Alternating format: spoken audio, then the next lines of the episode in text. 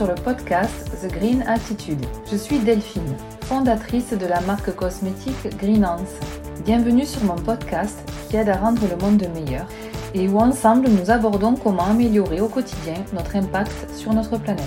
Si vous ne savez pas comment vous y prendre ou par où commencer, alors vous êtes au bon endroit. Si cela vous plaît et afin de soutenir ce podcast, n'hésitez pas à vous abonner sur votre plateforme d'écoute préférée, à le noter, le commenter, et je vous le dirai avec plaisir, et le partager sur le réseau social de votre choix. Bonne écoute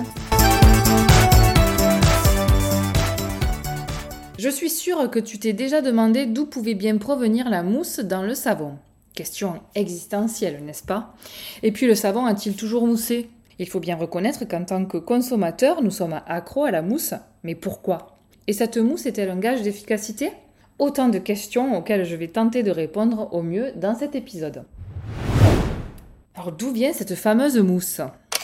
Elle provient des tensioactifs qui, dans un savon classique, représentent entre 5 et 15 de la composition.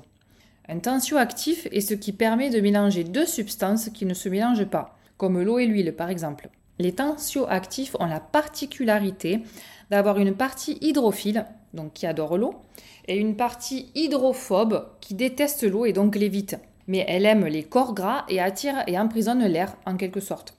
La réaction chimique qui en résulte crée la mousse. Et cette mousse est généralement obtenue de manière industrielle. Bon, finalement, c'est pas compliqué de se faire mousser, non? Le savon a-t-il toujours moussé? Serais-tu surprise si je te dis que non? Quoi? On m'aurait menti Bon, ce n'est pas vraiment du mensonge. En vérité, le savon traditionnel est à lui tout seul un tensioactif qui a pour objectif premier d'emprisonner la saleté en vue de l'éliminer au rinçage. Les savons artisanaux ont tendance à ne pas mousser ou très peu, ils sont même plutôt crémeux car à base d'huile végétale. Donc oui, nos ancêtres n'avaient pas vraiment l'habitude de se vautrer dans la mousse. Pourquoi sommes-nous accros à la mousse? Avec l'arrivée des agents de synthèse dans les savons et surtout les gels douches, la mousse s'est faite plus abondante.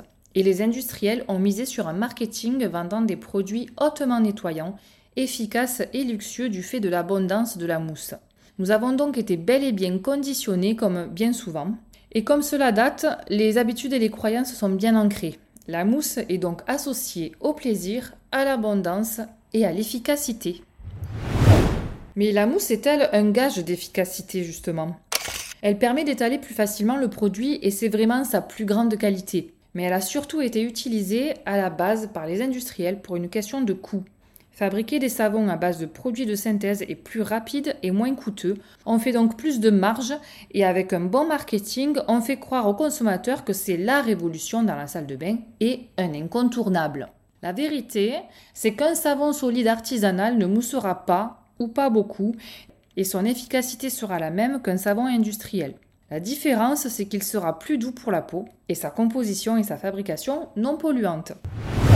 Pour résumer, on est habitué à la mousse, mais une mousse abondante est plutôt le signe de la présence d'agents chimiques de synthèse dont la fabrication laisse à désirer niveau impact environnemental. Pas vraiment doux pour la peau non plus, et ce n'est pas un signe d'efficacité, mais cela reste un choix personnel que l'on fait en fonction de ses envies, convictions et engagements. Voilà, j'espère que la mousse n'a plus de secret pour toi.